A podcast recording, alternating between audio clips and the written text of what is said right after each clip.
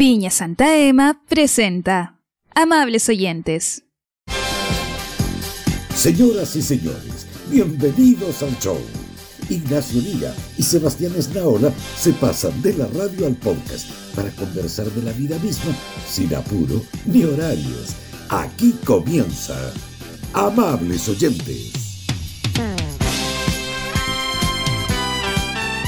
Ignacio, ¿dónde se cobra el 10%? ¿Qué quieres decir tú ahora? Estoy con una aflicción financiera, necesito ir a buscar mi 10%. ¡Deme mi Yo me fui a hacer- 10% ahora! Ahora, ahora. Yo, yo me fui a hacer un- una fila, cualquier fila. Eh, yo ya estaba ahí afuera en la calle. Eh, eh, pero me dijeron que no, que falta el Senado todavía, que, que no soy Ah. imbécil ni que me devuelva. Que, que se Ah. espere un poco. Ah, Oye, ya. pero, gente- sí, pero, esto la gente lo celebró más que la Copa América. Al menos Oye, yo pero- le puedo hablar de mi barrio, le puedo hablar No. de lo que pasó acá. Usted sabe que yo vivo aquí en en los cerros y aquí en los cerros no. no... Se escucharon bocinazos, eso sí, debo Sí. decirlo. ¿eh? No sé si en todos lados, pero acá aplausos, vítores, bocinas. Eh, Sí. La gente, sí, la gente, perdone, cantó el himno en el Congreso. Como, Mm. como, si, como si fuera un eclipse. Y Pamela Giles hizo, y Pamela Giles hizo, los, hizo los toros. Como- Pamela Giles se puso a correr. Así como el toro. Que hizo una cosa de un personaje de, anime, Naruto, se puso a correr como, ya, pero ya. Mire, dejemos No, aparte el, no, el no, mí- espectáculo. una vez más del espectáculo. A ver. Me, me preocupa el pie de Pamela Giles, que tiene esa. ¿Cuántos? Como, ya lleva como dos años con bota de, de, de- de la pierna mala. De veras, de veras. hoy, día, Y- y hoy día corría como Naruto y con la pierna mala. Oye, yo- sí, no, una gesta heroica. Eh, bueno, todo esto a propósito de la aprobación en la Cámara de Diputados, usted lo sabe, yo lo sé, de, eh, el retiro del 10% de los fondos de la AFP. Trámite que sigue en proceso, ¿ah? Digo, un poquito de educación cívica en este boliche, pues, nos falta todavía el Senado completo para ver si se aprueba o no se aprueba, pero la gente ya lo estaba celebrando, insisto, como si fuera un gol de la selección chilena. Acá yo escuché de todo. Mm, Sí, no sé que esto, esto todavía falta, pero, pero es una, una derrota firme para la pretensión del gobierno, para la pretensión del modelo de la AFP, para, para todo eso. Y yo creo que la gente está contenta. Por otro, se, sabe que esto es una cosa asistencialista y por eso se plantea que es excepcional y todo eso. Mm. Pero de una u otra forma también es un espolonazo que se le pega al sistema de pensiones, que hace tanto tiempo se viene pidiendo que, que se reforme. Hay una reforma lista que se planteó la, la, la expresidenta Bachelet en su gobierno y que se la torpearon por todos lados y resulta que ahora la encuentran que está de lo más regio. Eh, en- lle- llegaron tarde a este cruce, ¿eh? son como, están pepe rojeando. Sí, mire, malas noticias para la capacidad de negociación del diputado Chalper, ¿ah? que ofrecía varias cosas, eh, y buenas noticias, ojo, para la capacidad de negociación de la diputada Giles, que también estaba ofreciendo cosas. Yo no sé si Oh. se irá a hacer cargo, pero lo, lo Pero- dejó ahí. Pero, pero, se lo- pero esa oferta se la hizo al senador Moreira, habrá que ver lo que pasa en el Senado. Sí, sí, le, le preguntaron, no, no sé si le preguntaron a Moreira directamente por la oferta, pero lo, lo, lo No, pero si, estaba, ahora. pero si fue, en el, fue en el Mega y se, la, y se lo preguntaron y estaba él ahí en el panel. Y hizo así como un chiste, así como tentadora oferta, Pamela, y jaja, y se rió y se puso colorado. Como que le dio Sí. Poner Colorado a Moreira no, no es poca cosa. No, no, no, no, sí. Bueno, Ah, ya, sigue, sigue el camino este asunto, pero eh, teníamos que dar cuenta de esto, de, que la gente está, eh, está contenta por eso. ¿ah? Y yo creo que efectivamente, si no hubiese, se hubiesen demorado tanto en buscar una solución al tema de las pensiones, si no se hubiese, si estamos ya en julio y, la pandemia comenzó en, en marzo, no se hubieran demorado tanto en buscar cosas que ayuden a la gente. Si no hubiesen torpedeado el tema de los servicios básicos y de las cuentas de la luz y del agua, sobre todo para la gente que lo necesita, eh, no estaría tan enojada la gente y no celebraría esto como que hubiera ganado la selección. Eh, yo creo que eso es lo que se está celebrando hoy día, que en el fondo se le da un golpe a un, sistema, a un modelo, y habrá que ver qué implica esto, cuántas modificaciones puede tener el gobierno, si puede seguir haciendo modificaciones o si, eh, o si esto en una de esas enfría las pasiones. Vaya a saber uno eh, en este minuto tan en caliente, así a, a pocas, a poquitas horas de que se haya realizado esta votación, que es histórica en el Congreso. Ya, voy a ir a mirar mientras yo cuánto tengo para sacar y le cuento. ¿ah? Ya, ya, y dime la sucursal de mi AFP porque me voy a ir a poner a la fila el tiro. Sí, ¿Usted, ¿Usted cuál tiene? Eh, eh, Santa María, AFP Santa María. maravilloso.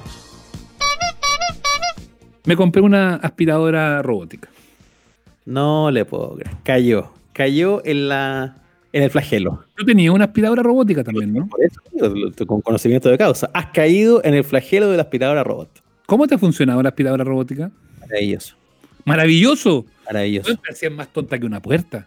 Pero bueno, tiene que aprender. Pero, pero, ¿hace cuánto la tiene? Ignacio, es súper tonta la aspiradora, cómo se anda por cualquier lado y después se devuelve y todo. No limpia Sí. nada la cuestión. Pero si está buscando el camino, está reconociendo tu hogar. Esto es un aparato, un aparato que tiene que mapear Ay, el que tiene, que memoria más encima. Pero la, ti- la tiene, pues.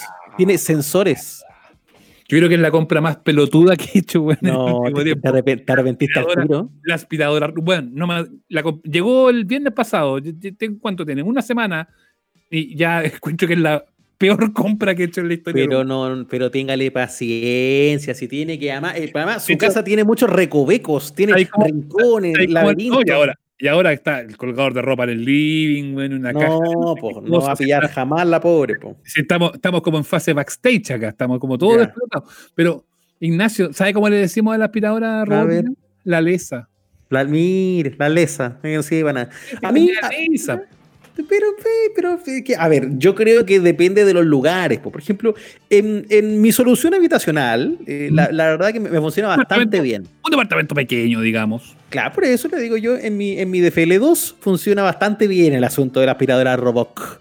Porque el espacio que usted también lo conoce, este espacio acogedor pero pequeño, eh, es el mismo de siempre. Yo Mm. aquí no te muevo lo- los muebles, ni tengo que dar vuelta una pieza de cabro chico. Eh, del, del pasillo a la cocina y de ahí y yendo al living como Charlie, la aspiradora ya se sabe el camino. po. Entonces Pero yo ¿cómo, no- se va, pero ¿cómo se va a saber el camino? Pero si se lo? No sabe. ingenuo, Ignacio, ¿cómo hacer? ya, no, no, yo, yo- yo- Sabe por dónde. Ignacio, perdóneme, yo te lo tengo por una persona inteligente. ¿Cómo va a ser posible? Eh, Falta que me diga que conversa con la aspiradora robótica. ¿no? Ya, Mire, de- deme un mes más de cuarentena, bueno, voy a jugar cartas con la aspiradora si sigo aquí, pues, estoy así de loco. Lo- no, pero que reconoce los espacios porque tiene los sensores, pues, hombre. Entonces, al principio parece perro nuevo dándose vueltas y, chocando por todos lados porque Pero no cacha lleva- dónde está, pues. Ya una semana de perro nuevo, convengamos que no me compré de la Economic, me compré una intermedia. Ah, entonces le está doliendo la inversión. Sí, Creo- no. Insisto, creo que es la compra más pelotuda que he hecho en los últimos tiempos. Mira, no era la mejor manera en, en- en que te tenías que gastar el 10% de tu AFP, ¿ah? Te digo al tiro. No era la mejor, la mejor inversión. Ahora, aspiradoras electrónicas, súmense, a, a amables oyentes, están bienvenidas. Claro, de- de- después de, después de esta carnicería, a mí me No, gusta. Pero si tú la encontrás buena, pa- para el unipersonal de Ignacio Lira puede auspiciar la aspiradora robótica. A mí que sí me gusta, me auspicia. A Naula no. Yo, yo me margino. A Naula le puedo auspiciar eh, escobillones y palas. ¿ah? Es vieja verdad. escuela nomás. Es verdad, old school. Old school. Ahora, digámoslo, la aspiradora esta famosa no te soluciona la vida completa, pues. No es como que nunca más tenéis que hacer aseo. Te sirve para mantener un poco el aseo, si yo igual aquí tengo que pasar escobita de vez en cuando. Y también. Es una. Que va a estar como la. No, No quiero, no, eh, tan, no quiero ser tan rotundo, pero insisto, es la peor compra que he hecho en años. no, eh, He eh, comprado huevas que he comprado en cuaren- El problema es que el e-commerce y el problema es que ahora además que me bajaron el sueldo y todo eso, voy a andar más estrecho. Entonces, fui un pelotudo que gasté la plata antes de tiempo y ahora no voy a tener plata. Eh, todo mal. Eh, huevas que he comprado en cuarentena. Uno, la aspiradora robótica. ya. Compra inútil. Dos. El deshidratador de y verduras. No, ¿qué es eso? No, ya, no, pero ahí ya estáis mal. Ahí- ahí- ahí- ese, ese fue- ese, día no, está, no estaba haciendo tú mismo, no quiero, bajo los efectos de quizás Pero qué es que- cosa. Pero es que vi un video, perdón, perdón, vi un video de Carlitos von Millenbrock que decía, es lo mejor para conservar fruta y verdura. Tate, le dije yo a la jefa acá, compremos esta cuestión y deshidratamos fruta y verdura. Weón, la hemos usado una vez y más encima probaron los cabros y dijeron, "Mm, no es tan rico. Y listo, y ahí quedó ¿Y qué, si, ¿Y qué si Carlos von te dice que saltís de un puente, saltáis de un puente también? güey? si el hueón es bonito, pero no es para que le hagáis caso en todo. Yo le creo a Carlitos von Millenbrock. Yo le creo todo a este creo a hombre. Carlitos von Millenbrock, que yo lo veo en la tele. Claro, lo veo en la tele con esa cola de caballo, recia. Y le Rico, digo, quiero, rico el hueón, Rico, weón. quiero ese deshidratador. Que una vez mal uso. Yo te voy a decir, no en esta pandemia, pero en otro. Pero paréntesis, ¿has comprado weá en la, en la pandemia, no? eh, Sí, pues sí he comprado algunas estupideces, pero, pero, pero menos que antes. Yo estoy rehabilitado, porque en algún momento de mi vida hogareña, bajo otra administración, se nos ocurrió comprar una plataforma vibratoria. No. Y te voy a decir, weón, que el deshidratador y la aspiradora juntos, weón, no se comparan, weón, a la inutilidad monumental de una plataforma vibratoria. Pero, que- pero perdón, pe- porque yo me imagino al tiro y tú vas a decir, ya, el weón caliente lo lleva todo a lo sexual. Yo me imagino una plataforma vibratoria que es como algo sexual. Hombre, es para hacer ejercicio, se supone, se supone, un movimiento que tú haces unas flexiones arriba de la weá y la weá se sacude. Como, mira, se sacude pero, pero, pero, eso lo compraste en matrimonio. Pero, claro, sí. ¿Y no, ¿Y no, se lo quedó ella? No, si al final la terminaron, la terminaron vendiendo, si ni siquiera, no, no, no hubo ni que repartírsela, nadie la quería. ¿ah? nadie quiso esa tuición, se vendió antes. Al medio, estaban las copas en el lado de Ignacio, claro. estaban las frazadas en el lado de la contraparte, y estaba al medio la plataforma vibratoria claro. que nadie se quería llevar. Peleábamos para tú llévatela, no, tú llévatela. Era, era al revés la wea. No, no. Eh, esa se, se, fue mucho antes de la casa porque era realmente inútil. Solamente para explicártelo para el que no entienda cómo funciona. Es como estar parado arriba de una weá con un tipo taladrando al lado. ¿Cachai? O con esas aplanadoras de, de, de cemento. Pero, y se te mueve todo. Pero para, yo que soy guatón y que no muevo la raja para nada, eh, si tú me decís que me pare arriba esa cosa y que con ese taca, taca, taca me va a hacer bajar la guata, lo hago.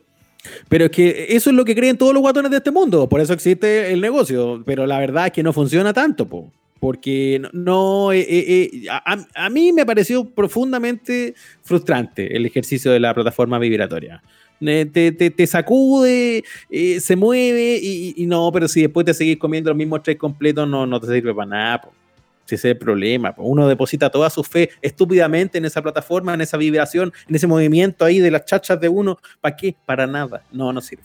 No, pero yo me chanté, no compré una hueá más. Nada más compré en la pandemia.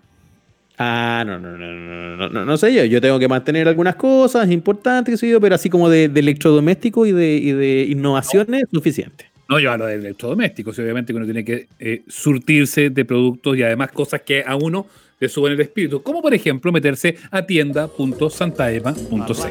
Pero es que eso es otra cosa, pues Sebastián, esta ola. Ahí está. La alegría de vivir a un clic para que llegue a tu casa. Como diría Julito Martínez, un canto a la vida, un canto a la dicha, un canto al amor. ¡Oh, qué maravilla! Que te llegue ahí la cajita. Eh, la mezcla puede ser Carmener y Cabernet Sauvignon. Hay gran reserva directo a tu casa. O que te lleguen las botellitas de 375 cc, que es justo la medida para dos copas. A los solos como usted. Claro, ahí para no excederse. Ahí para, o, o, o si, si ya estamos hablando de palabras mayores, derechamente por el Marcelán Amplus. Qué, qué cosa maravillosa. Qué maravilla. Yo lo tengo acá. Ustedes no lo pueden ver, pero lo tengo en mis manos. Mire. Ahí está, ¿se escucha? Suena clarito. Les juro a ustedes que están escuchando que este es un Amplus Marcelán de Viña Santa Ema, cosecha 2018, nada más rico. Sí, el Terroa, ahí del Valle del Maipo, una maravilla. Oye, novedades importantes esta semana para los amables oyentes. Porque algunos ya están, están, están como la Mariana, están pica, pica, pica, están picados de que nosotros tomamos buen vino y que brindamos. Dice, ¿y cuándo para los amables oyentes? Ahora, señores. Ahora. Buenísimo, buenísimo. Se lanza concurso. Repi repitamos la dirección entonces: tienda.santaema.cl. Conéctense ahí, métanse, vean las ofertas que hay en las promociones realmente increíbles y van a poder disfrutar de eh, el efecto de amables oyentes de estar junto a Viña Santa Ema. Una maravilla. Esta semana en nuestras redes les contamos cómo se pueden ganar una caja de gran reserva. ¡Salud!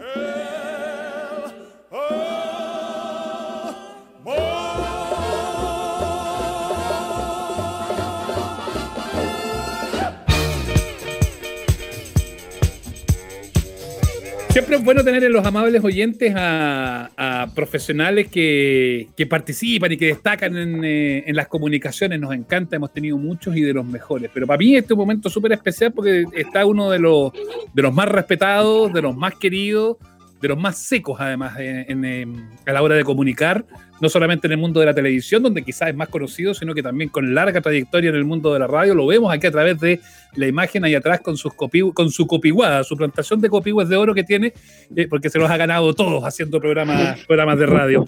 Eh, el gran Leo Caprile con nosotros. Leo, felices y emocionados de tenerte aquí en Los Amables Oyentes. ¿Cómo estás? No, pero el feliz soy yo, estar con Nacho, contigo. Es un agrado. Tú sabes que hay un cariño que compartimos, que esta profesión a nosotros, de verdad, en el mundo de la radio preferentemente hay como un fair play, hay como una onda especial de querer al compañero, de querer al competidor. No como en la tele donde de repente eh, un gallo se alegra porque al compañero le va peor que a él. ¿cachai? Entonces mm. hay mucho compañerismo en la radio, como una una fraternidad bien, bien especial. Oye, y pe- pe- perdóname, pero ya más, para quien no lo haya reconocido todavía, la voz que da inicio al podcast semana a semana es la de Leo Caprile. Eso quería Amables decir. oyentes. Es- eso quería decir yo, agradecer públicamente, Leo, que nos haya regalado esos, esos segundos que sabemos que en el mundo de la locución son tan caros. ¿ah? Mira, tanto como regalado no. Tenemos que llegar a un acuerdo en este. Yo, le- yo les dije cuando, esto, ¿ah? yo les dije cuando Feluca decía pidámosle a Leo que nos creamos un par de cositas más, yo les dije que no era momento de hacerlo. Leo, voy a partir la entrevista de atrás para adelante. Eh, A ver, Eh, eh, no estáis haciendo radio por opción tuya de manera voluntaria hace, hace ya un buen rato. Eh, ¿Le echáis de menos la radio, no? La verdad es que no. No estoy haciendo radio porque me estaban quedando muy mal a la radio. no, lo, lo que, lo que pasa es que se contaron varias cosas. Eh, estuve 38 años sin parar. 38 años, yo partí a los Upa. 20. 38 años sin parar un minuto. Entonces, tocó la mala suerte, o buena suerte, no sé, de trabajar los últimos 15 años en la radio número uno. Entonces, esto se volvió una especie de día de la marmota, donde siempre era lo mismo, donde no podía cambiar nada, porque claro, tú dices, oye, ¿sabes qué estoy pensando? Hagamos un concurso, regalemos esto, hagamos acá, hagamos allá. ¿Para qué si somos la número uno? Entonces se volvió un poco latero y empecé como a cansarme.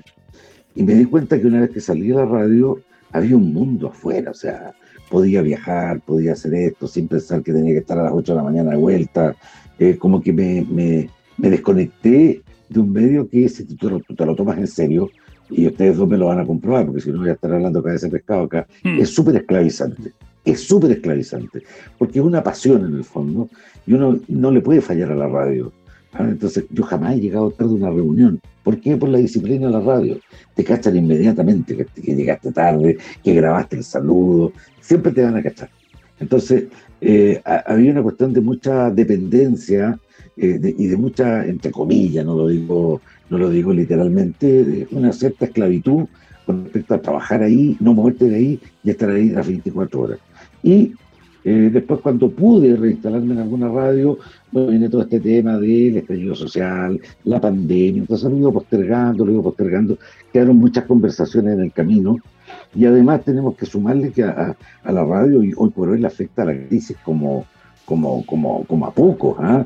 Se- le, le complica el término de los auspiciadores, el término de que se hacen las cosas a distancia, que la calidad bajó muchísimo por eso mismo, entonces eh, no es el momento para volver. No, no es el, no es el momento para volver, está duro, ¿ah? uno que está adentro, eh, doy, doy fe de eso, que está eh, que está súper duro, que está, está muy complicado. Claro, tú sabes más, mejor que yo porque está duro y está dentro, o sea, tú sabes mejor esas cosas. Bueno, Caprile, no es no necesaria tanta indiscreción. No es necesaria tanta indiscreción. pero la dejas, de- la- lo acabas de confesar, es un medio No. que está complicado. Sí, que está complicado.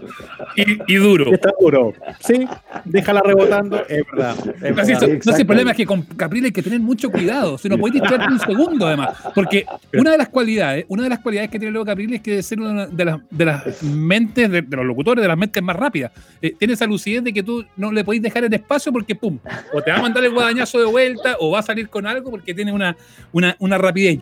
Yo no voy a, a desconocer que tengo esa, esa característica, pero yo me crié, yo partí en, en los medios animando en las UAD de Valparaíso, con los estibadores, con los camioneros, con los pescadores. O sea, imagínate el nivel de tallas que iban y venían. Si no estabas despierto, te mataban. Te mataban. Entonces había que estar muy alerta. Y después, claro, yo me fui por ese camino. Eh, en un principio, claro, me contuve, hice radio muy formal. El- estuve en la radio recreo, que es como era, era como el, el- el modelo que tomaron las FM serias. Perdón, Caprile, pero ese jingle de Radio Recreo, ¿qué hora es? Eh, ¿Existía o no? Pero por supuesto, pues. Y, pero no decía conche tu madre son las 10. No, para nada, para nada. Ah. Chucha tu madre. Claro, la diferencia. La, la radio, la, radio, Re- la radio Recreo era obra de un gallo genial de la, de la radiodifusión eh, que se llamaba Enrique Godoy Donoso, más conocido como el Milico Godoy. Imagínate cómo era. Cuadradita. Seco, cuadrado, seco, pero apretado, terrible. Pero el tipo hizo de la radio un relojito, ¿cachai?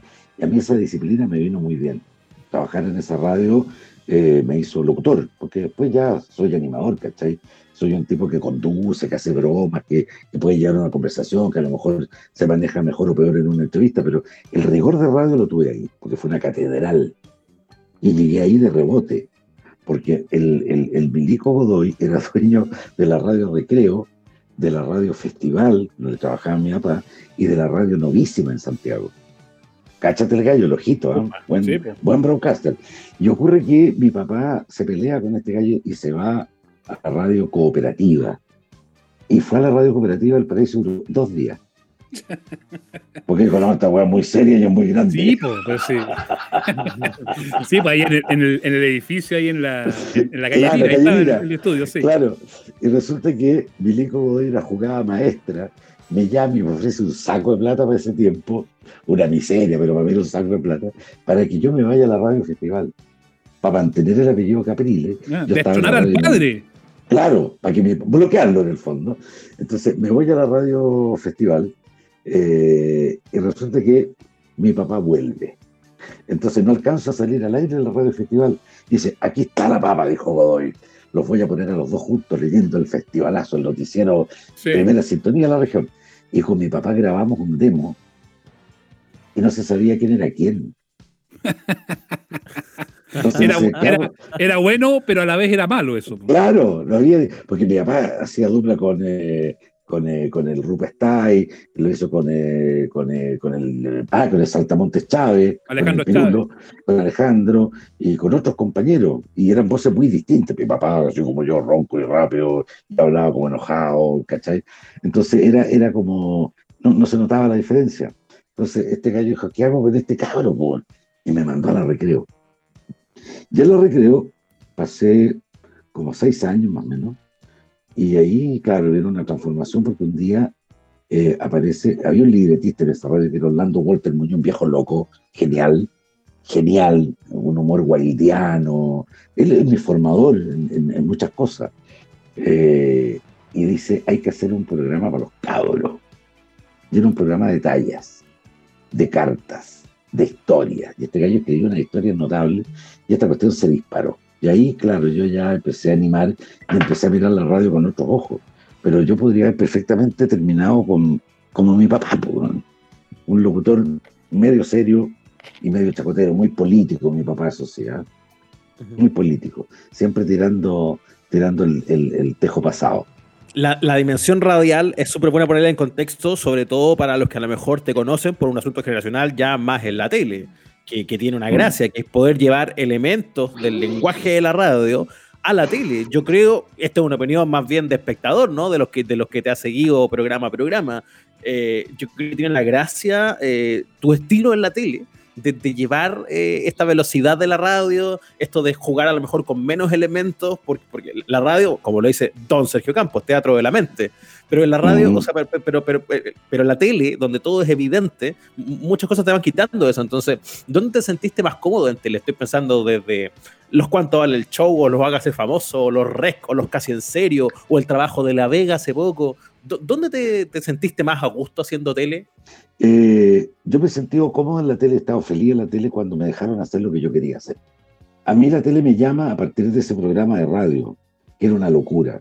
Me llama Eduardo Gandulfo, el hombre que inventó el show de goles. Gran, gran fue- productor de UCB. Gran tipo, tremendo tipo. Y que además trabajó muchos años con mi papá y todo. Me conoce de, de guagua, de cabro chico. Y me dice, quiero que hagáis la misma, como habla Gandul, quiero que hagáis la misma weá de la radio que la hagáis en la tele. ya, pues. Entonces, en vez de disco teníamos videoclips. Eso fue Telemanía, ¿no? Telemanía, claro. Y yo la tele la intuía, o sea, nunca nadie me enseñó nada. Llegué con lentes oscuros, porque después que hicimos el piloto me di cuenta que la cámara que estaba al aire era la que tenía la lucecita roja. Y todo debutante mira, mira el monitor para verse, pobre. Sí, Entonces, ¿cachai? Que estoy mirando de lado. Entonces me puse lentes oscuros, unos lentes de esos Jack negros, y es que era precario, era el UCB Televisión. Había tres cámaras, pero había un camarógrafo.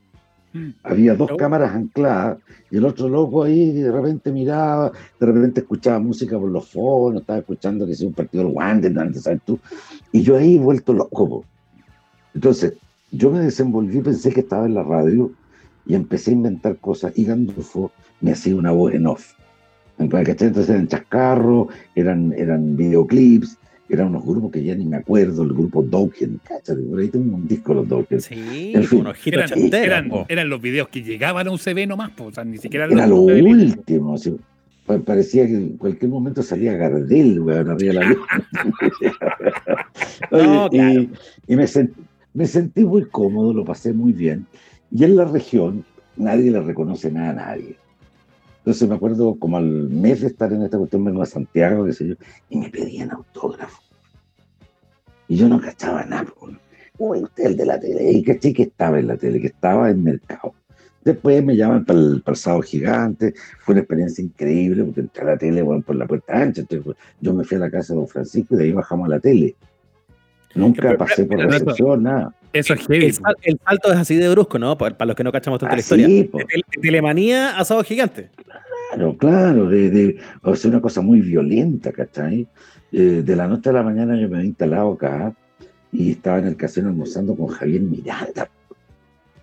Yo además ya estaba, qué sé yo, eh, te voy a nombrar César Antonio Santi. po. Entonces yo estaba, mira, era como un jugador en el Maracaná, mirando el público.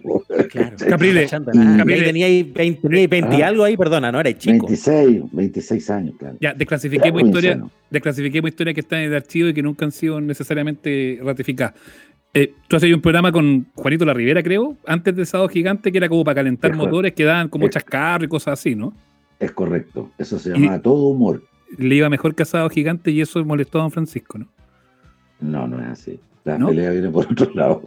No, esto pasa que Ah. eh, César Antonio, a finales del 88, se va del Canal 13 a TVN a hacer el mega programa para competir con Mario. Sí, po. Y se lleva la Boloco y todo el cuento. Se llevó hasta el viejito, a Don se Manuel. sabe, claro, se sabe al interior del 13 que lleva como gran número a los Jaujarat. Entonces, el Canal 13 tenía todo el archivo Jaujarat.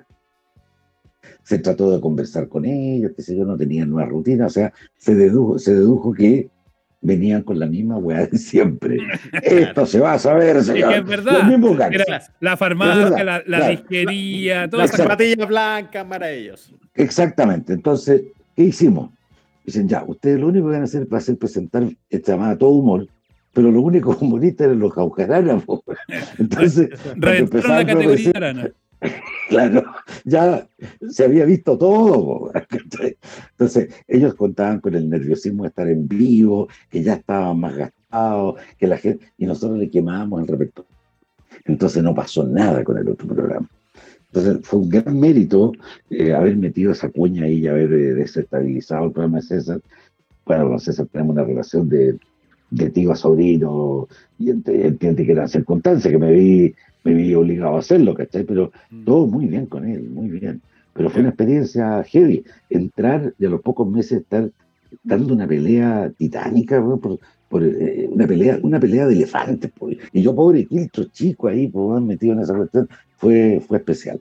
Ya, pero ese quinto chico resulta que empezó a, a irle bien, po, y empezó a gustarle a la gente, y empezó a crecer, y empezó a crecer. po. Sí, lo que pasa es que, mira, eh, en la tele hay una cuestión de inseguridad y que eh, con, toda, con toda certeza tiene que ver, eh, prendió alarma, prendió alarma al interior del equipo. Yo iba a hacer un programa que iba antes de los gigantes, se llamaba De Novatos Gigantes. Hicimos un piloto increíble con el Mumo Tupper, que era jurado de una parte. Era un programa súper revolucionario que lo diseñó y dirigió la Maiten. Tremendo talento. Eh, presentamos el video, el, el piloto, y la respuesta de- de- del canal fue eh, es que es un programa juvenil. Es que es muy juvenil. Queríamos joven, pero no tanto. Son, ya, son eh, marcianos, gracias. son marcianos los ejecutivos de la tele. ¿eh? Marcianos, ya, y no cambian, bueno, lamentablemente. Eh, siguen tocando la tecla, la tecla del lado. Bueno, el cuento es que yo seguí, estaba muy bien pagado, feliz de la vida. Eh, paralelamente empecé a trabajar en radio acá en Santiago a los pocos meses de llegar. Se me infló el bolsillo, me empezó a ir bien, salieron un montón de cosas. Y, pero la tele como que se trancó. Y ahí ya me convertí en notero y de repente, claro, venía otro programa que ya se pensó definitivamente que era, Y yo estaba, me acuerdo, reemplazando al pollo en éxito, me entero que el programa ese que yo iba a hacer, lo iba a hacer la Andrea Tesa. Y Ah, ya- Luz Verde. Exactamente, Ese lo iba a hacer tú. exactamente. Claro. ¡Guau! ¡Qué heavy! Es que me acuerdo, Entonces, no porque tenga tanta memoria elefante, es que lo, está- lo vi el otro día en REC, que lo están dando ahora en las Claro, repeticiones. Sí, y, y a mí me pusieron la luz roja, po. Entonces, Y ahí yo te calentaste. monté- claro, yo monté en yegua a cola y dije, ya, ¿saben qué más? Yo me voy. No, que no te podés ir, me empezaron a apretar un poco, pasé un par de semanas con el pollo, pollo se portó increíble conmigo, gran gallo, lo quiero más que la cresta el pollo. Imagínate eh, el gesto del pollo, ¿ah? Yo estaba, me acuerdo, cambiándome en un baño en los estudios catedrales. Y llega el pollo y me agarra una oreja, weón. ¿Qué te pasa? Vamos, weón, mejor soy animador. Tú tenés que usar un camarín. Usa el mío. Y compartíamos el camarín, po, weón. El pollo, po, weón. El pollo de los, de los 80, po. O sea, es un Claro, gesto, po. pero tremendo. figura ahí, po, estelar, claro. súper generoso el pollo, weón. Decía, ¿querés ganar plata, flaco? Ya, era flaco yo en ese. Eh, Puta, claro, ¿sabes que me quiero ir para la playa, weón? ¿Por qué no me reemplazáis en el Quino? Puta, el Quino era complejo, era vivo, era tremenda. Ya, pues, weón, vamos. Y, y yo ganaba harta plata, porque el pollito se paleteaba, me pasaba plata a él, weón. No, notable. Y, y, y de ahí ya como me, me seguía relacionado al, al 13. Eh, y me sale una oferta para irme a TVN para la competencia, que era lotería. Y ahí ya entramos a, a discutir feo. Sí. Pero no tanto, porque la, la discusión no era, con, no era con el 13, era con Cabé, entonces, puta el René, buen chato, corazón de abuela, se hablando, te- claro, terminamos llorando en un bar ahí en el barrio, en el barrio de ustedes, ya en la radio, sé que la radio cooperativa Barrio en el barrio, barrio Brasil, Yungay, por esos lados. Terminamos en una cantina tomando y cantando. Oye, pero, pero, con- pero la- ya la dejaste picando hace un ratito. ¿Por qué te agarraste con Don Francis? Porque te taponeó, ¿no? No, yo me choreé por este cuento, me choreé, me dio mucha lata, me dio rabia, y qué sé, yo mandé todo al carajo. Sí. Ahora. si Pero fue una murrada. Pero fue, perdona, perdona, Leo, pero fue una murrada de cabro chico o fue o tenía No, no, sentido? no. O sea, yo perfectamente creo que había mucho sentido, o sea, porque a mí me prometieron muchas cosas y no se cumplieron las promesas y yo cumplí con mi parte. Ahora, si lo miro de la perspectiva de cómo veo la tele ahora, pasa colado nomás. ¿no? Si Claro. a uno lo echan de todos lados. Pero en ese momento yo estaba muy ilusionado. Era mi papá, po, si andaba para todos lados con él. Las giras Teletón me las hacía completas. po. Entonces yo sabía que había una cuestión, estaban viendo algo en mí y que de repente no, se acabó la relación, pero de la noche a la mañana. Entonces también yo tenía, creo que mira, hoy día esa pelea no se la da a nadie. Nadie. Mm. Entonces, yo me paré el macho y la pelea, no, de verdad fue algo absolutamente inconsciente, porque uno después siente el peso de meterse con quien se metió. Eh, creo que fui más que valiente, fui irresponsable, no caché con qué- lo que estaba haciendo. Pero el tiempo cura toda la herida y hoy día ya eh, el hombre, no lo va a decir públicamente, pero una cuestión de que nos miramos y él agacha los ojitos y está bien, total. Mira cómo me fue después, me Sí. independicé, hice mi carrera. Por último, le, le tengo que agradecer que me haya traído a este circo grande, ¿cachai? O sea, eso es impagable, impagable. Que haya, se haya fijado en un mocoso de la tele, de regiones, que me haya citado en su casa, que haya Mm. estado con él para todos lados, que me haya mostrado, que me haya abierto la puerta. O sea, mira, pudo haberme pagado menos, me pudo haber fregado de mil maneras. Se dio este contexto en que uno podrá interpretarlo así y otro podrá interpretarlo así, pero, pero ya está, ya no, no tiene sentido, no, no le encuentro ningún valor a, a darle más vueltas sobre el tema. De hecho, la última vez que estuve en Miami eh, me pasó una pelotudez enorme. Eh, en vez de teclear 24 de febrero, tecleamos 24 de marzo y me quedé sin vuelo. Chuta. Entonces, puta, Solo un mes. ¿quién arre- Solo un mes de Sí, solo un mes. Y en febrero. Dije, ¿quién arregla el vuelo a calor gigante? Llamé al guatón Amunate y vente acá. cabrón". Puta, fui para allá, estuve con Mario, entramos al estudio, animamos juntos un rato, qué sé yo. En la noche me invitó a comer con toda la familia. con Cariño, buena ¿A la, casa, ¿no? ¿A la casa o al yate? Sí, eh, es que yo creo que eso No. define eso define qué tan VIP eres Leo Capriles. Si fuiste al yate, ya la rompiste. No, no, no, no, no. No, no, no. Fuimos, nos juntamos en un restaurante. Ah, Más o No, es menos. hay otros, hay, hay- hay otros, Más o menos, nomás. pero, pero ¿para qué más, güey? Hay otros coleguitas que le dicen, por favor, quiero conocer tu yate. da lo mismo. Porque aquí entre nosotros, aquí entre nosotros, no hay nada más latero que comer con Don Francisco. ¿En serio? ¿Y cómo está? ahí? Es terrible, o sea, es un tipo súper apagado. Es que eso No, se sí. confirma el mito Súper entonces del. Mario con la luz prendida y el Mario con la luz apagada. O sea, No, sí. apaga la luz Yo- cámara debo- cierto. Pero yo- yo debo decir- cierto. Yo, yo debo decir que si bien no he ido nunca a la- ninguna casa, ni en Chile, ni en Miami de Don Francisco, sí tengo bastante buena Pero vas a ir a la mía, Ya, vas a ir a mi casa. apenas Ya. se levante la, la pandemia. Eh, oye, pero, pero es cierto, el, el tipo es bien, cuando te agarra onda, es bien cariñoso y es bien como acogedor. No, Pero, pero, Sí. para estar, pero para estar 20 minutitos, media hora, pues no. Sí, porque el tipo, el tipo tiene sus años, o sea, considerámosle eso que además es un superestrella, que todos le quieren sacar algo, que todos le quieren meter conversa. Yo me acuerdo, llegué al restaurante, llegamos al restaurante, y había una fila enorme para entrar. Entonces yo le digo a la chica, oye, nos vamos a demorar. Ay, pero Juan, dile que, dile que te invitó, po, güey. y, y le digo al señor, eh, perdón, eh, soy invitado del señor Kreuzberg. Oh, por favor. Weón, no me demoré en entrar. Y afuera los gallos se bajaban de unos Ferrari, weón, que te encargo, te va a dar hipo. Ya la Entonces, fila. Yo me, sen- yo me sentí cara cortada, weón. Claro, weón. Estaba ahí en esa, en esa escena de buenos muchachos entrando por detrás de la cocina Eh. weón, a la primera mesa. Tony Montana, pero total, weón, así. Creo que le pa- pateé una mesa para puro dejar la cagada, ¿sí? Y díganme algo. y métase conmigo. Claro, entonces tú notas ahí el tipo de figura que, claro, había otra gente, hay otros invitados, pero fue cordial, muy entretenido y bueno, lo que pasó, pasó nomás y chao. Ya, ya está escrita la historia. Es ya. buena esa. Leo, eh, espérate, es que te quiero traer a, a cosas, a cosas bien de ahora. Pensando los años de radio, los años de tele, los años en medios y las circunstancias que hoy te tienen afuera también. Eh, ¿Sigues siendo espectador? ¿Sigues siendo consumidor de medios? ¿Ves tele abierta No. hoy por hoy? mucho, o sea, yo veo tele todo el día. O sea, ¿Ves tele todo el día? ¿Te, Claro. sigue, te sigue gustando la tele entonces?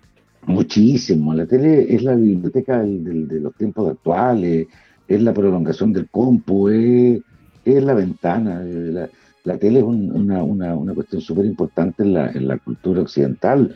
O sea, una casa sin tele es como una casa sin marido. Una cosa así. No, no, O- claro, una- no, pero no, sin- no consi- Mire, imagínate, yo en esta casa, yo no quiero te- ostentar con esto, pero cuando nos cambiamos acá, los niños, bla, bla, bla, hay una, una salita de estar, tele. La, la pieza del cabro chico, tele. La del cabro grande, tele. La pieza mía, tele. Para la nana, tele. Satelital. Y yo tengo que estar viendo la tele. O sea, está prendida, veo un partido, escucho noticias, y hago surf. Es como que, como que navego ahí. Paso, Mm. y puedo ver un infomercial, después estoy viendo los canales de religiosos, puedo decir, porque ahí aprendo. Uno aprende lenguaje, otras formas de hablar, saca chistes de lo que ve, yo le saco fotos a la pantalla, hago memes, ¿cachai? Estoy corrigiendo las faltas de ortografía, me recago de la risa con los errores de los GC. O sea, es, es un hábito. Oye, Leo, pero, eh, pero ya, entonces a propósito de este ejercicio de nostalgia que hicimos, que nos fuimos para atrás y que te hicimos pelear de nuevo con Don Francisco y pelarlo y todo. eh, pero mucha gente que dice, no, pero es que la tele de antes era otra cosa. Eh, y pasa cuando uno ve los canales estos de recuerdo, cuando se mete a YouTube y tú ves, puta, la, la tele de recuerdo no era tan buena, pero la tele de ahora como que le falta algo. ¿Qué es lo que le falta a la tele de ahora respecto a la tele antigua que hacía que la antigua hoy día tenga más, más recordación o que haya algunos nostálgicos? Lo que pasa es que a la tele le hace falta sincerarse y le hace falta mirar lo que es bueno y lo que es malo. Eh, la televisión nuestra juega mucho a empatar, o sea, damos teleseries turcas, todas dan teleseries turcas. Noticias, nos vamos a las nueve, todas las nueve. Nos vamos a las ocho y media, todas las ocho y media. Que el matinal dura cinco horas, el mío también dura cinco horas, entonces... es Con los mismos picos, además. con lo- y además, y con los mismos temas Mm. y con los mismos Claro. temas. Y de repente, salvo honrosas excepciones, todos con la misma línea editorial, o muy parecida. Sí. Entonces es latero, pero al mismo tiempo, por ejemplo, ya, yo pongo cualquier matinal hoy día. Es una vuelta masoquista, porque yo sé que van a decir que COVID, que la cuestión, que bla, bla, bla, que no estamos muriendo. Acto seguido, la pandemia, o sea, la noche en cuarentena. Un periodista con los pagos, entonces la gente pobre roba, la gente pobre flight, la gente pobre no respeta nada, la gente pobre todo ese sector. Entonces, que los narcos disparan en la noche, que los fuegos artificiales, que la droga, que la persecución, que el portonazo. Entonces, es un shock heavy, porque hay medio aturdido. Termina eso y viene el show político, con los mismos locos que pasan de un canal a otro, que no voy a dar nombre porque no es necesario, entonces hay una. Ah, pero se, se, todos los, los momentos. está Moreira, está Lamán, está eh, Macaya. Y, los alcaldes de turno. Y los alcaldes. Es, es, una lata, entonces es demasiado predecible. Entonces, ¿qué es lo que espero yo cuando veo esas cosas? Que pase algo cómico. Que alguien meta la pata, que se agarren. Mm. Es como en el fútbol. Porque tú, yo veo fútbol porque digo, a lo mejor en este partido voy a ser testigo del debut del nuevo Maradona. Por ejemplo, sí uno tiene esa ilusión siempre. Claro, porque la tele te da sorpresas. Así como un día estaba sentado y veo que el avión choca las Torres Gemelas, yo estoy esperando el fenómeno. No digo que mm. estoy esperando otra, otra tragedia como esa, pero estoy esperando que en un, eh, en un programa de búsqueda de estrellas aparezca el nuevo Frank Sinatra, ¿ah? o, qué sé yo, que en un informativo hay un chascarro. Quiero ver, porque como ser humano tengo la necesidad de novedades. Y la tele formal nuestra no me da novedades. Entonces, esa mm. espera se vuelve estéril, se vuelve inútil y me deja una frustración. Entonces, ¿dónde me voy? Solo, para rescatar una idea que decías ahí, me parece muy curioso. Estamos viviendo algunos de los momentos más extraordinarios e interesantes y que te sacan de la rutina de nuestra historia reciente como país. Primero con mm. estallido social, luego con mm. pandemias, luego en cuarentena. O sea, todo esto es novedoso, eh, genera ansiedad y la tele está más predecible que nunca si me voy quedando con tu relato. Es curioso cómo no somos capaces de reflejar lo que está pasando socialmente. La tele, perdona, la tele, la radio. Y la radio, los medios Todo, es Muy. No, lo que pasa, es que además esto, esta situación o estos acontecimientos han obligado a los medios a sincerarse. Porque que no hay tiempo para hacer estrategia de que no se note tanto, que yo no quiero. O sea, en el fondo todos están defendiendo algo. Y por cuidar un avisito, y por cuidar un avisito todos se vuelven locos. Exactamente, exactamente. O sea, eh, a mí me parece, y alguna vez lo comenté y me, llevé más de un mal rato, eh, que los conductores de informativos no podían estar relacionados con, con el retail, ponte tú. Mm. Porque si el día de mañana el retail se colude ¿Con qué va a dar esa noticia? Entonces, cuando hay un conflicto de intereses entre el periodista, el lector, el informador, el comunicador, el producto y su canal, yo creo que hay que dar un paso al costado. Entonces, para evitar esas cosas, deberían necesariamente evitarse ese tipo de situaciones. Entonces, por un lado, hay, hay, hay, colegas que defienden su marca, porque en el fondo en la tele se les conoce como, como conductores, como líderes de opinión, pero si, si te fijas bien son influencers. Sí equivalen a una influencer. Entonces, eh, ¿dónde está tu, tu versión de las cosas? ¿Dónde está tu versión de la verdad? ¿Dónde está tu verdad? ¿Dónde está tu pensamiento? Porque, claro, o sea, una cara bonita en la tele pasa y dura y a lo mejor es eterna, pero al final de cuentas, cuando hagas la raya para la suma, hay, una, hay, hay un resultado ahí, y es el que la gente le da a ese rostro. Dice, este gallo era de verdad. Ya. Tarde o temprano la gente dice, este gallo es esto. Y eso no te lo quita nadie. Mm. Nadie, nadie. Oye, Leo, eh, eh, ya, pero aquí los más jóvenes como Ignacio me van a tirar tomate y todo porque dice, ah, que nostálgico y todo. Sí, pero a la pandemia, en este minuto, hoy, eh, un casi en serio le vendría, pero extraordinario. Ya lo creo. Bueno, ha habido intento, no voy a negar que es algo que siempre está volviendo. Pero fíjate. de crisis. sí, más que el casi en serio. Es, una cuestión de espíritu, ¿ah? pero yo creo que más que el casi en serio es el cuánto vale el show. ¿En serio? Sí. Bueno, casi en serio. pero no, pero no sé. por ahí. El problema Guardo el tomate porque yo también echo de menos ese programa. Harto. ¿Será como esa cosa con menos pretensiones quizás que tenía? porque la, la, tele más, la, tele más, sencilla, po. Es que el secreto está de ahí, de esa idea, de esa génesis, aparecen programas como el American Idol, como, qué sé yo, eh, talento chileno, talento norteamericano, The Boys, Factor X, qué sé yo, que son programas válidos. Pues le dieron un glamour a la competencia, eh, los programas de dobles también, que yo tuve la suerte de participar y lo, me- me- lo, lo pasé increíble. Pero aquí hay otra cosa. Ese es el programa madre de los Vox Talent. El cuento vale hecho año 94, no sé los otros, porque fue el que yo animé, después hice otras versiones. Tenía una, una convocatoria extraordinaria. Arrendábamos una casa ahí en, eh, en eh, la calle del Arzobispo, casi llegando a Bellavista. En el tercer piso se hacía el casting. La fila llegaba a la clínica Santa María, Casting protagonizado por el Guatón Luna. por el tremendo Guatón Luna. Entonces, yo de repente me dejaba caer. Y le preguntaba, señor, ¿y usted por qué? No, que necesito pagar la cuenta de la luz. No, que estoy pagando. No, que yo vengo del conservatorio y quiero ser famoso. No, que nosotros estamos lanzando un disco. Yo estoy pagando una apuesta. O sea, todos los intereses Las humanos, historias. claro, todos los intereses humanos están ahí. Y hoy día es el momento preciso. ¿Por qué? Porque en el fondo, si tú llegas y cantas una estrofa, te ganáis 40 lucas. Hoy. Y si eso no es una solución, más entretención, más televisión, más promoción, no se va a dar en ninguna otra parte. Entonces, yo soy un férreo, defensor de que un programa de ese tipo, con la conducción que ya conocemos, con el estilo que ya conocemos, pero de repente ponte tú, señora, sabe que está cantando como las pelotas. ¿Para qué vino?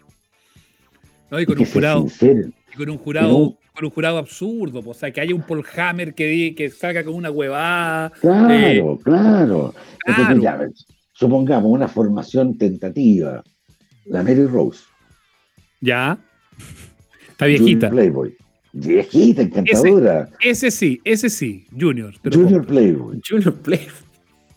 En vez de por Jaime que anda muy volado, yo Muy. llevo a Bello. A Bello. Buena, po. Mm. Estamos. O el negro Ruminó. También. Y estamos. ¿Cachai? Entonces es una cuestión de, en el fondo es una excusa para ayudar. Es una excusa para reírse, una excusa para cantar.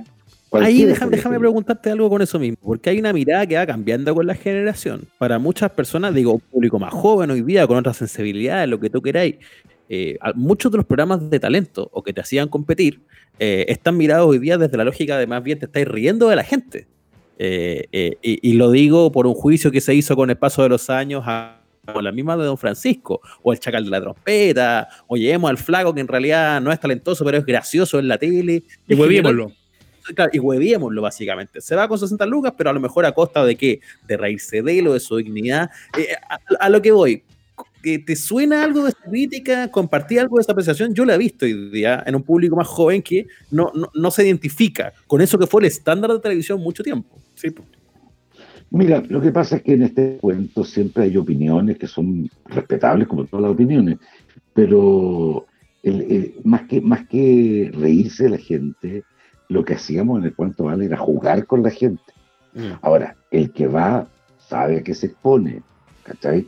Y sabe también la trascendencia que puede tener estar en la tele. Por lo tanto, eh, al, al competidor siempre hay que mirarlo con respeto y reírse con él, no de él. Ah, hay que buscar complicidades, hay que hacer alianzas. Yo muchas veces me acuerdo, mira para atrás y cachai, el gallo era medio fome. Decía, hagamos tal cosa, te pregunto esta cuestión. Y por último perdía yo, o rematábamos con la orquesta, o le tirábamos la talla al jurado. ¿cachai? Eh, hay una cuestión de inteligencia para reírse. La risa no es a costa de, es con alguien. ¿ah? Y hay que involucrar, y ahí está el secreto. O sea, mientras más interlocutores participen y entiendan el chiste, ahí está el efecto logrado. Entonces, si, si aparece un tipo, bueno, Mario en su momento, claro, era un tipo que no, no, no había referentes de animación. Entonces era catero, y usted que quiere estar bien, y le daba, le hacía ¿Quién pedazos. le, quién le dijo que tenía que venir? Claro, no, eso no hay que decirlo. Pero sin embargo, yo le digo, buen intento. Yo creo que la próxima semana va a andar mejor. Es distinto. Eh, eh, hay que hacerlo de otra manera. Igual nos vamos a reír. Porque el tipo, la gran mayoría de los que van para, para ver ese tipo de programas, está consciente que no es un profesional, que no es seco, que, que, que, que no, que no le va a cambiar la vida, salvo honrosas excepciones. El caso de Camer que pasó por ahí, el caso del profesor Rosa que pasó por ahí, el Clavel y tantos otros, ¿cachai? Entonces no, yo, yo creo que es más lo que suma que lo que resta. Mm, mm. Leo, lo último para cerrar esta conversación. Muchos sostienen que los medios, hablamos de la radio, hablamos de la tele, se están muriendo. Eh, ¿Tú crees que se están muriendo efectivamente, que están en, en la agonía? Y si crees que no es así, ¿qué es lo que te gustaría hacer en la tele, más allá de, esta, de estas ideas retro que, que hemos conversado? Mira, yo creo que la radio y la tele no se están muriendo, se están transformando. Eh, hay nuevos formatos. Lo que pasa es que se han achicado las audiencias. En el caso de la radio, eh, si yo quiero escuchar música, tengo mis propias listas en Spotify, ah, ¿cachai? Tengo lo que yo quiero escuchar, a la hora que quiero escucharlo como lo quiero escuchar. Y si lo quiero repetir, lo repito. Pero si yo quiero, por ejemplo, escuchar entrevistas, noticias, deporte, voy a una radio que me entregue eso. La radio se está convirtiendo en un medio, por, por sus características propias de cada medio, se está convirtiendo en algo de nicho. Y la tele está pasando un fenómeno muy parecido. Y es ahí donde entra el fenómeno del podcast, que le pasó a la tele con el video on demand, que yo veo el programa a la hora que quiero, el día que quiero. Entonces el rating es más, más mentiroso todavía. ¿Y te gusta este formato? Me ¿El gusta podcast? mucho, sí. sí me Tenemos que-. Tenemos que conversar entonces. Eh, llámame. No, pero- Eh, Lo vamos a dejar esperando el tiro para allá, pero lo- conversamos ahí, espérate. a lo que voy es precisamente a eso, o sea, hay un adaptarse a los nuevos tiempos, hay un adaptarse a un nuevo formato. Más que desaparecer, vamos a tener mucha oferta. Mucha oferta. Incluso un tipo con un celular es un medio, Sí, pues. un TikToker es un medio, un YouTuber es un medio. Hay gente, por ejemplo, ¿cuántos diarios se venden en Chile? Sacaba la cuenta la otra vez. 120 mil, si es que. Con Y de suerte. repente, con suerte, entre todos los diarios, y de repente un youtuber o un TikToker, el weón tiene dos millones, Y cagaste. o weón tiene 500 mil. Entonces, por eso la plata va para allá, el medio se ha vuelto individual. Y hoy día, con este fenómeno de la pandemia y las restricciones, la tele se sinceró y optó también por escuchar y por ver de una manera más espuria. Como nos vemos ahora, tal vez más borroso, pero lo que importa, y en definitiva ese es el gran mensaje, lo que cuenta es el contenido. El resto, chao. Cuando uno tiene a un ídolo al frente, lo pasa realmente increíble. Para mí este capítulo ha sido uno de los mejores amables oyentes junto al gran Leo Caprile. Leo, eh, nos quedó una patita pendiente, ¿ah? que te invito a que te quedes con nosotros hasta el próximo viernes para que le hablemos que es un poquito de actualidad, un poco de lo que está pasando. ¿Te quedas con nosotros aquí encerrado, no? Bueno, ya que tanto. Otro whisky, sí. Eso, otro whisky. Apro- Chao, aprovecha.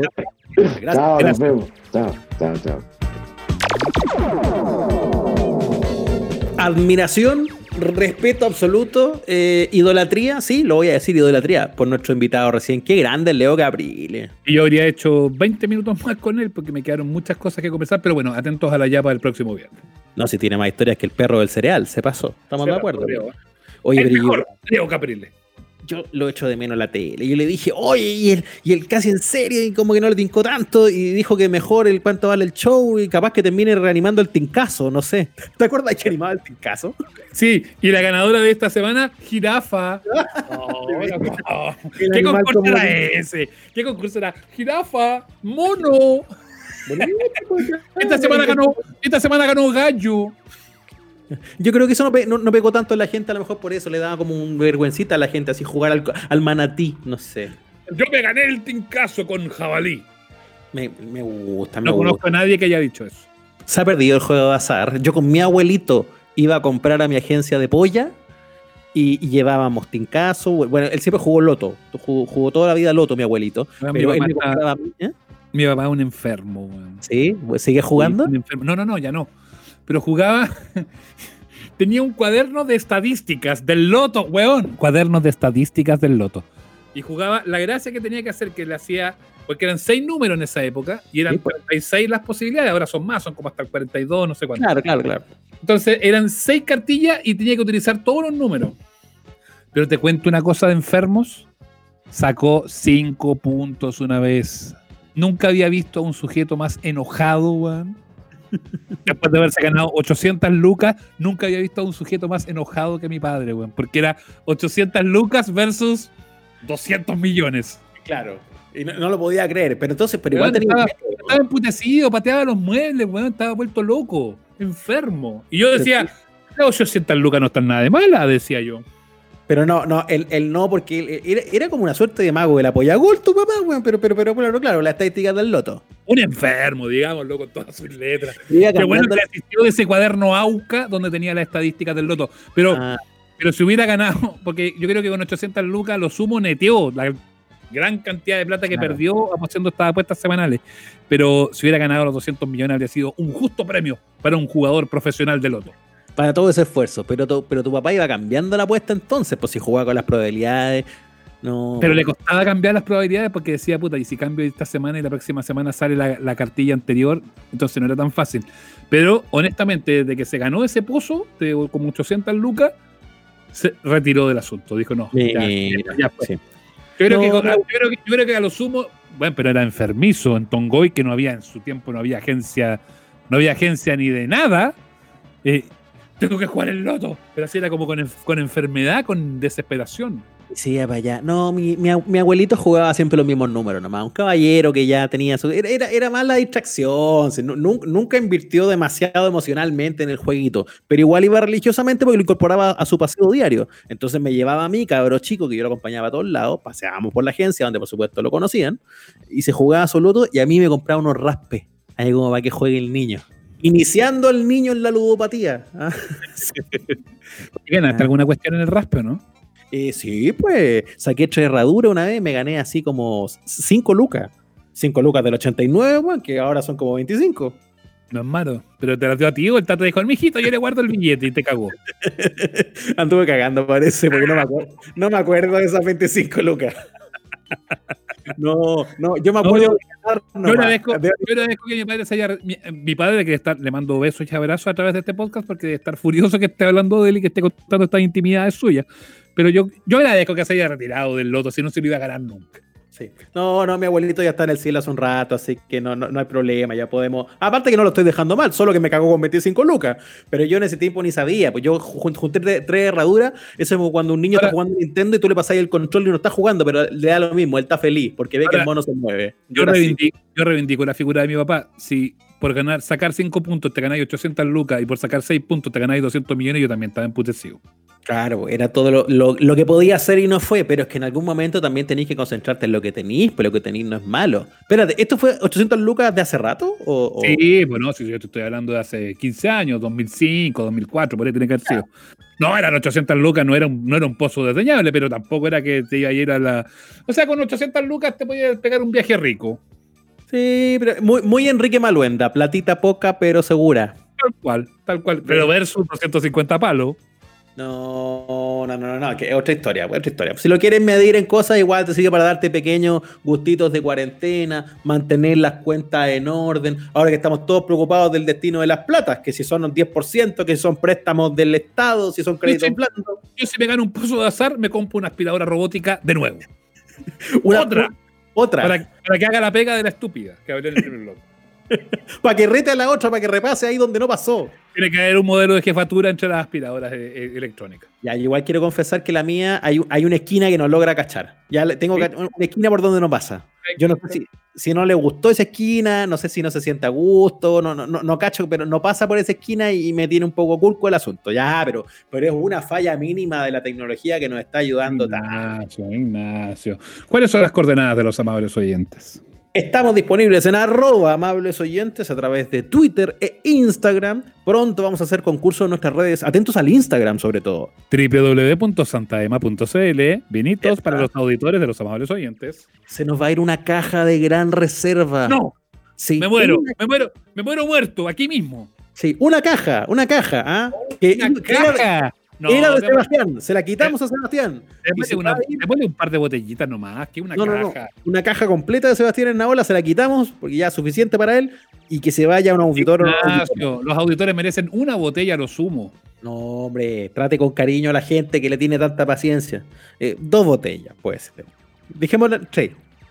Y, y, dos, y dos y media, ¿no? Si nos tomamos la mitad, ¿se- ¿será muy feo para, para la- No, no, ya, una caja, una caja de gran reserva. Vamos a. Vamos a eh, escuchar la caja de Feluca.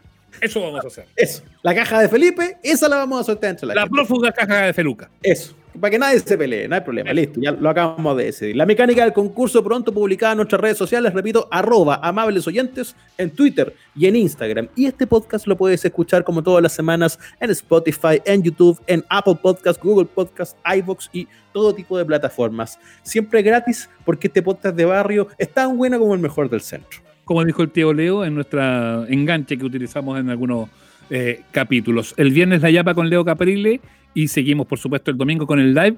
¿Y vamos a hacer sumo, no? ¿O lo dejamos en punto suspensivo? Eh, juguemos con el misterio. Eso, misterio. ahora igual me ha gustado, ah, quiero decirlo. Ha estado Me bueno. río mucho con los auditores, se pasan, son muy entretenidos. Gracias por estar ahí. Que estén muy bien, cuídense. Besos, los queremos, chao. Viña Santa Ema presentó Amables Oyentes. Hasta aquí llegamos. Nos reencontramos todos los domingos en el Instagram Live y los miércoles en nuestro capítulo de estreno. Somos los amables oyentes. Suscríbete a nuestro canal en Spotify, Google Podcast, Apple Podcast y en nuestras redes sociales.